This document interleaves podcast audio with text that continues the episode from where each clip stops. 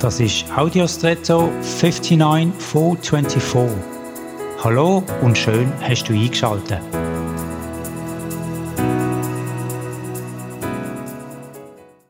Wenn ich etwas konsumiere, dann bleibt nicht selten der Geschmack vom zuletzt konsumierten in meinem Mund zurück.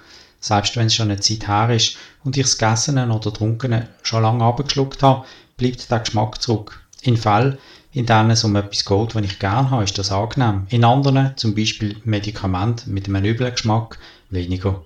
Richtig Abhilfe schafft da eigentlich nur Zähneputzen. Nicht einmal etwas anderes essen kann manchmal helfen. So ist es auch mit anderen, was wir konsumieren, beispielsweise mit Gedanken oder unserem Geist. Somit bestimmen wir eigentlich selber, was wir uns, mit was wir uns prägen lassen. Oft ist uns das nicht bewusst.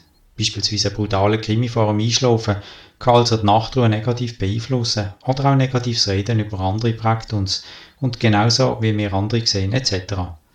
Wie haltest du mit deiner Geist- und Psychohygiene? Mir hilft dabei das Gebet und das Abladen von all dem Negativen dort und das Bewusste mehr ausrichten auf Gottes Treue. Und jetzt wünsche ich dir einen außergewöhnlichen Tag.